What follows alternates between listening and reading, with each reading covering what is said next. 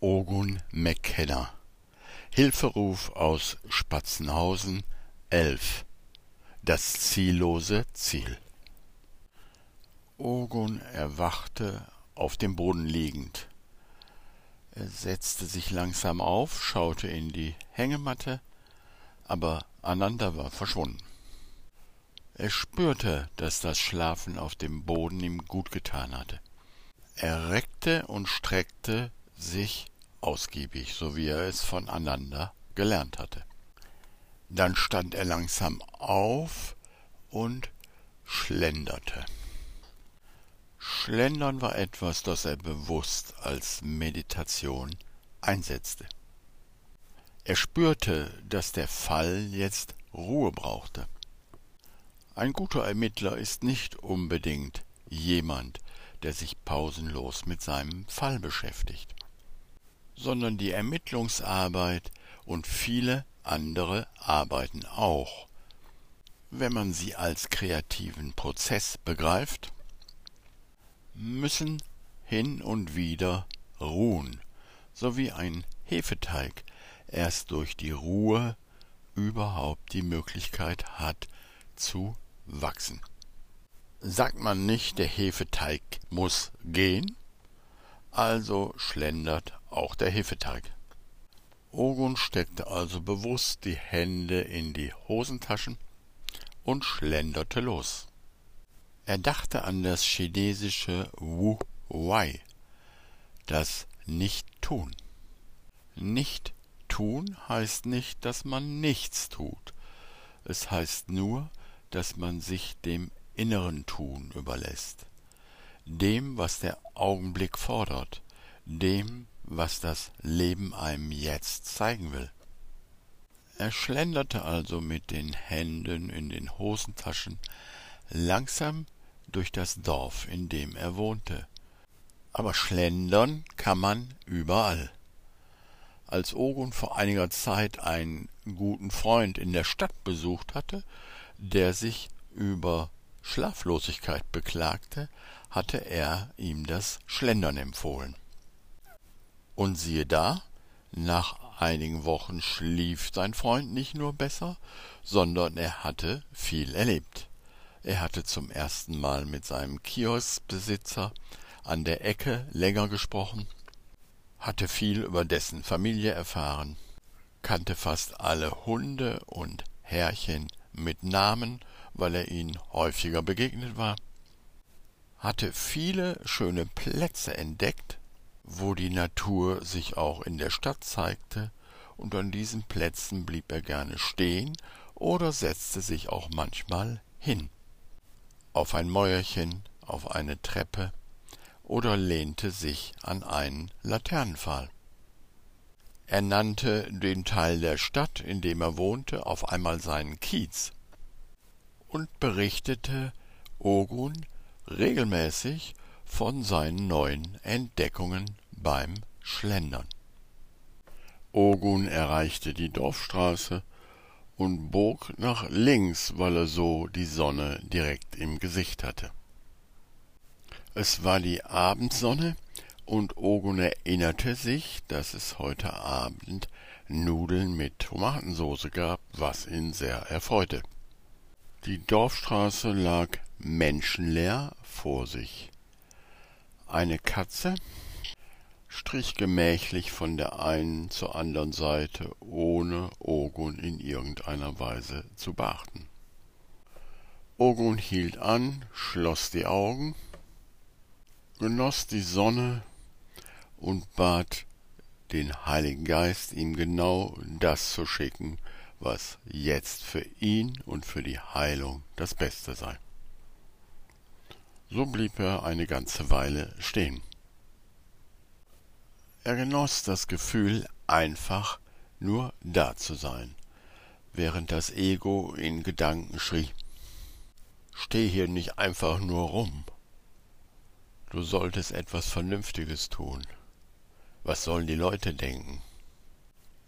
Er musste lächeln, die üblichen Selbstbeschimpfungen des Ego-Denksystems. Das Ego mag keine Stille. In der Stille wird es beobachtet, und das ist gefährlich. Das Ego still zu beobachten ist der schnellste Weg, es langsam aber sicher aufzulösen. Und die Auflösung geschieht dadurch, dass durchschaut wird, dass das Ego keinerlei Macht hat. Es kann die Macht nur von einem unbewussten Beobachter bekommen, der es unbewusst anwählt. Sobald das Ego bewusst in Stille beobachtet wird, ohne es in irgendeiner Form anzugreifen oder zu beurteilen, zerfließt das Denksystem, das wir Ego nennen, wie Schnee in der Sonne. Vergebung ist ganz still und tut ganz ruhig gar nichts. An diesen Kurssatz musste er denken, der genau dies ausdrückt. Die Idee der Trennung ist geradezu lächerlich und grotesk, wenn du nach innen und nach außen spürst und erkennst, dass es immer eine einzige, ungeteilte Erfahrung ist.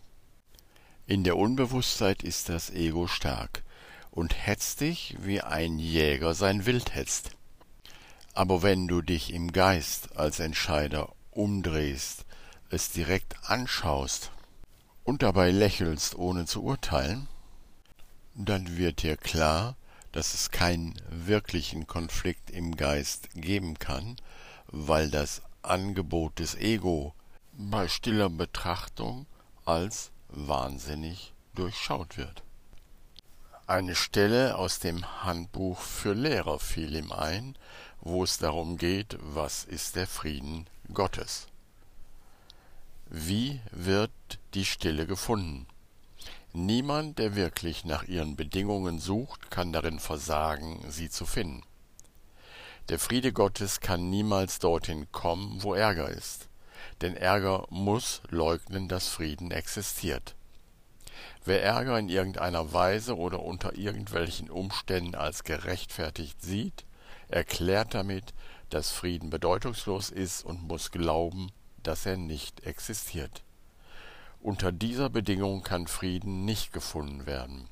Daher ist Vergebung die notwendige Voraussetzung, um den Frieden Gottes zu finden. Schön gesagt, dachte Ogon, schön gesagt. Dann spürte er einen Knuff im Rücken und er zuckte erschreckt zusammen. Auch mal wieder im Lande hörte er hinter sich eine Stimme, und drehte sich langsam um, wobei er gleichzeitig versuchte, seinen aufsteigenden Ärger zu besänftigen. Gesine stand vor ihm, eine ältere Witwe aus dem Dorf, die ihre eigene Sensibilität hinter einem burschikosen Vorhang zu verstecken pflegte. Sie streckte ihm grinsend die Hand entgegen, und Ogun zog langsam seine Hand aus der Tasche um die ihre zu ergreifen. Sie schüttelten sich die Hände, wobei Gesine ihn weiter angrinste. Hab dich eine ganze Weile nicht gesehen, sagte sie.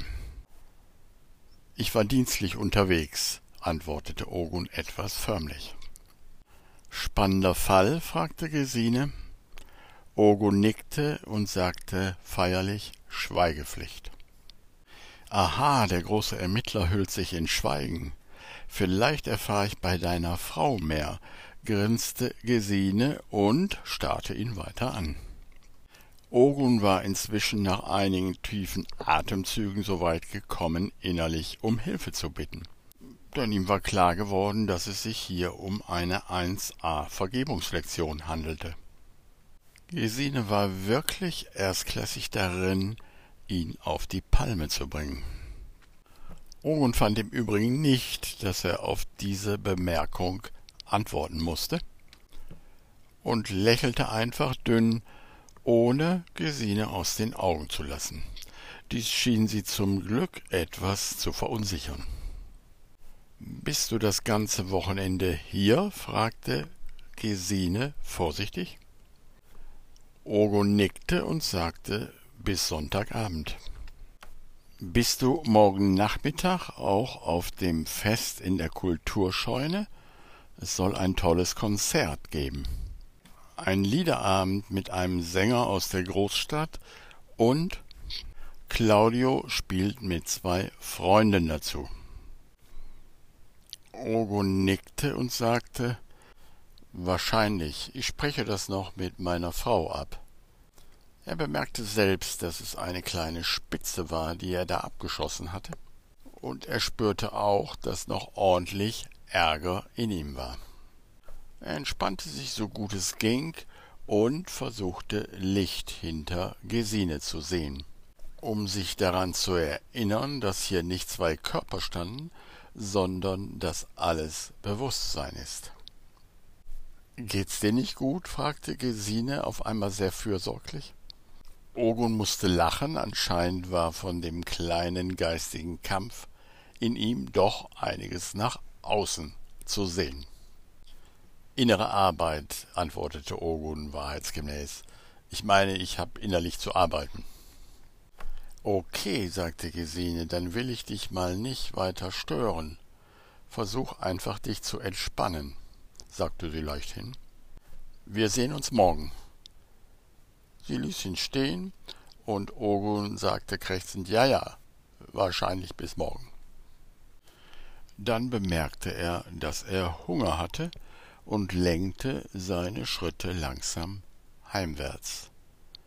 Unterwegs machte er die Vergebungsübung anderen vergeben, denn er wollte, wenn er zu Hause ankam und mit Hase essen würde, wieder ganz in Frieden sein und nicht vom Ärger belastet, der sich gerade gezeigt hatte.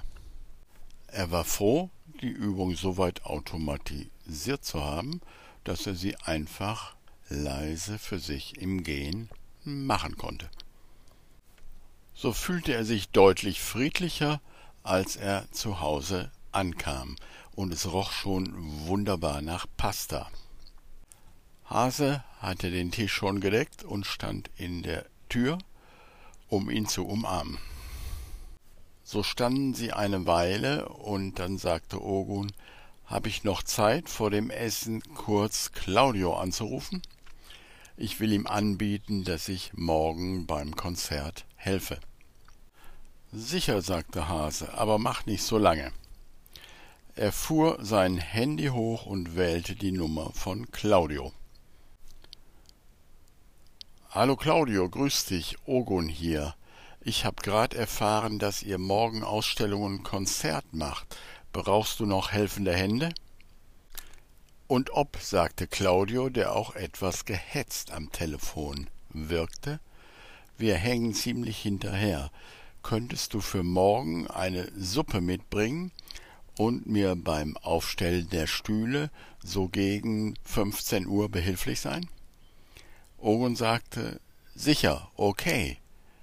Dann sehen wir uns morgen, sagte Claudio. Ich hab noch viel zu tun.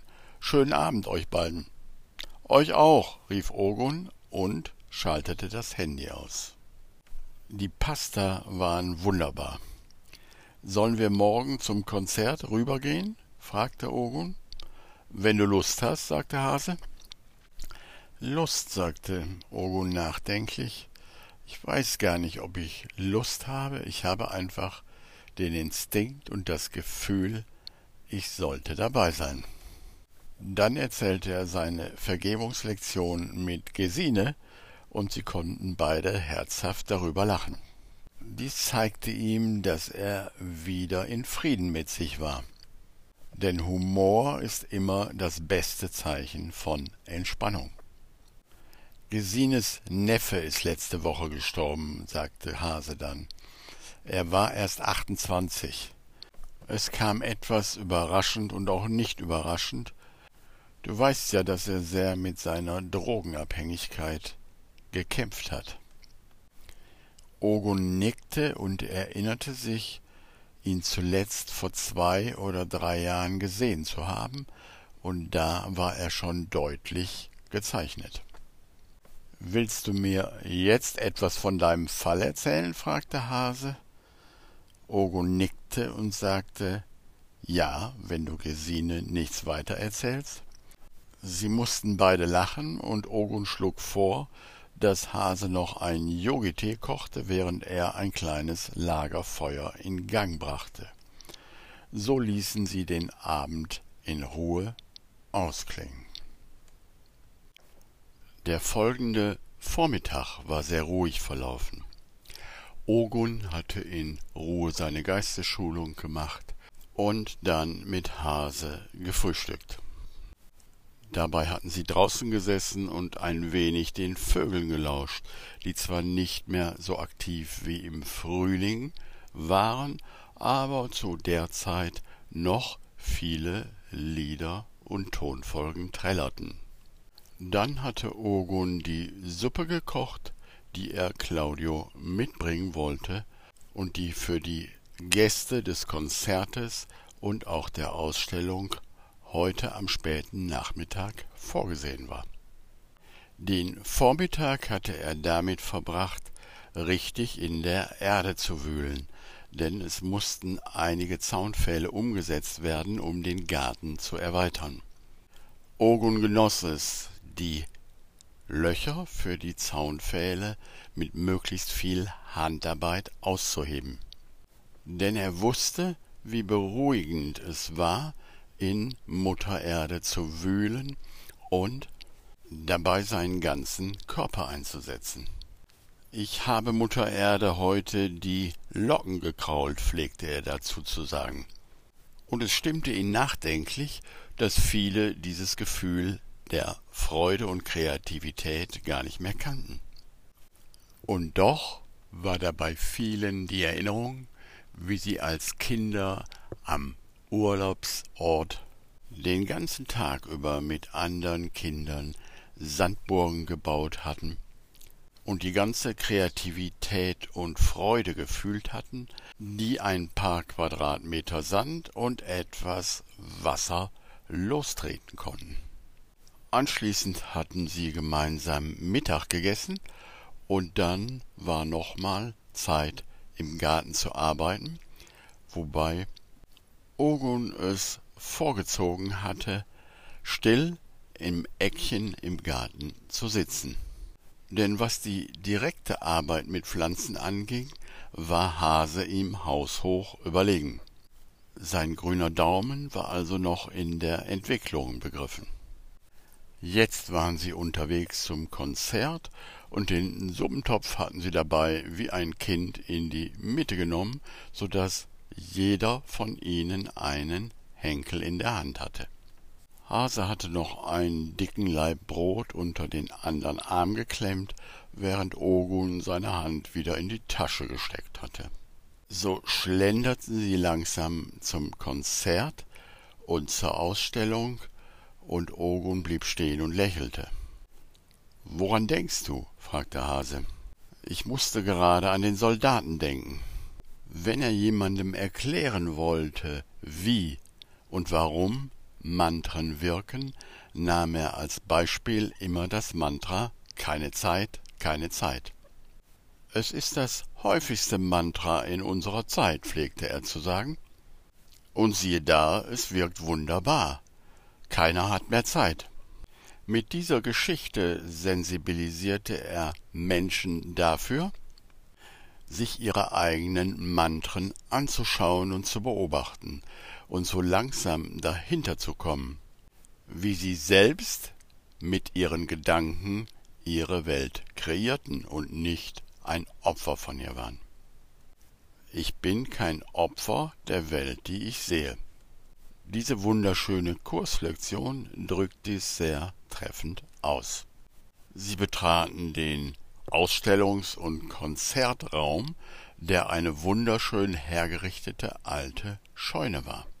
Es war schon ziemlich viel los, und sie nickten Claudio und seiner Frau nur kurz zu, die schon in Gespräche vertieft waren. Die Suppe stellten sie auf eine bereitgestellte kleine Herdplatte, und stellten sie auf eins, so dass sie warm blieb. Dann schauten sie sich ebenfalls in Ruhe und schweigend die Bilder an und setzten sich dann auf einen guten Platz in der ersten Reihe, denn sie wollten in ihren Skizzenbüchern einige Skizzen von den Musikern machen. Bei Konzerten konnte man sehr gut zeichnen, weil die Musiker doch relativ stille hielten. Im Gegensatz zu Theaterstücken, wo es eine große Herausforderung war, denn es war viel Bewegung im Spiel. Das Konzert begann und Ogun tauchte zunächst ein in die Welt der Töne der Musik. Er schloss die Augen und ließ die Töne durch seinen Geist wandern. Er genoss das Gefühl der Entgrenzung und er genoss, dass er nicht als Hörer da war, sondern nur noch Hörender war. Er ließ jeden inneren Fokus fallen und spürte, wie er in eine Welt eintauchte, die nur noch aus Vibration zu bestehen schien. Nach einiger Zeit öffnete er die Augen und begann zu zeichnen. Er ließ den Stift einfach übers Papier tanzen, ohne sich um ein Ergebnis zu kümmern. Das ziellose Ziel Absichtslosigkeit das Leben durfte sich einfach entfalten, das Potenzial die Führung übernehmen. Im schöpferischen Prozess gilt es einfach, als beurteilendes Ich beiseite zu treten. Dies ist nur schwierig, weil wir alle einen langen Konditionierungsprozess durchlaufen haben, der sich Schule nennt und in dem genau das Gegenteil gelehrt wird. Dann spielte Claudio Silenzio, und die getragenen Trompetenklänge hallten durch die Scheune. Ogon spürte, wie ihn die Klänge mitnahmen und wie er das Lied auf einmal mochte. Eigentlich war es ihm bisher immer als süßliches Beerdigungslied in Erinnerung gewesen. Diese Be- und Verurteilung war auf einmal aus seinem Geist verschwunden, und die Klänge berührten ihn tief. Der Geist war weit und entspannt, geöffnet von einer Tonfolge, die er schon oft gehört, aber jetzt anscheinend zum ersten Mal hörte. Ein Hören ohne jedes Vergleichen. Ein Schwingen in dem, was jetzt gerade passierte und mit einmal war es da, das Erkennen. Ogun wusste intuitiv, wie der Häcksler nach Polen gekommen war. Es lag völlig klar vor seinem inneren Auge. Der Pfeil hatte sich von selbst absichtslos vom Bogen gelöst. Das ziellose Ziel, es fühlte sich einfach so an, als ob er es schon immer gewusst hätte. Der Häcksler war bei Leszek Może gelandet, um Drogen zu finanzieren, und Leszeks Sohn war darin verwickelt. Er war in Polen nah dran gewesen, er hatte diese Ambivalenz in Leszek gespürt, dieses Hin- und Hergerissensein und diese innere Traurigkeit und gleichzeitig die große Angst vor Polizei. Es war nicht so, dass dies die ganze Lösung des Falles war, und trotzdem war ein Gefühl des Friedens in Ogun, weil er bemerkte, wie die Heilung sich einen Weg suchte, und dass es Sinn machte, die Ermittlungen fortzuführen und dabei sein ganzes Augenmerk auf die Heilung zu richten. Es wäre ein Fehler, sich jetzt darauf zu konzentrieren oder die Ermittlungen darauf zu konzentrieren, Schuldige zu finden. Ogun musste an die Textstelle im zweiten Kapitel des Kurses denken. Das kommt daher, dass die Dunkelheit jedes Mal verschwunden ist, wenn Licht in die Dunkelheit dringt. Woran der Mensch glaubt, das ist für ihn wahr. In diesem Sinne hat die Trennung stattgefunden. Und dies zu leugnen ist lediglich ein Missbrauch von Leugnung. Sich aber auf den Irrtum zu konzentrieren, ist nur ein weiterer Missbrauch von Abwehrmechanismen. Der wahre Vorgang der Berichtigung ist, den Irrtum vorübergehend zu erkennen, doch nur als Hinweis darauf, dass sofortige Korrektur notwendig ist. Dies führt zu einem Geisteszustand, in der die Versöhnung ohne Verzögerung angenommen werden kann. Ogun saß da mit geschlossenen Augen, während die Musik weiter durch ihn hindurchperlte und genoss die tiefe Entspannung. Als ihm siedend heiß einfiel, dass er ja eigentlich Claudio versprochen hatte, um 15 Uhr die Stühle mit ihm aufzustellen. Das hatte er doch glatt verpennt. Heftige Schuldgefühle zeigten sich. Offensichtlich hatte es auch so geklappt, und an die Suppe hatte er gedacht. Es hatte doch alles funktioniert, oder nicht? Aber so funktioniert das Ego-Lenksystem. Es mag keine heiligen Augenblicke, und wenn die Vergebung bei anderen klappt, bleibt ja immer noch der Angriff auf sich selbst. Es brachte nichts mit dem Ego zu diskutieren, es brachte alles zu vergeben. Also Selbstvergebung. Auch diese Übung hatte er so automatisiert, dass er sie jederzeit abrufen konnte. Erster Schritt. Suche dir einen ruhigen und sicheren Ort und entspanne dich so gut wie möglich.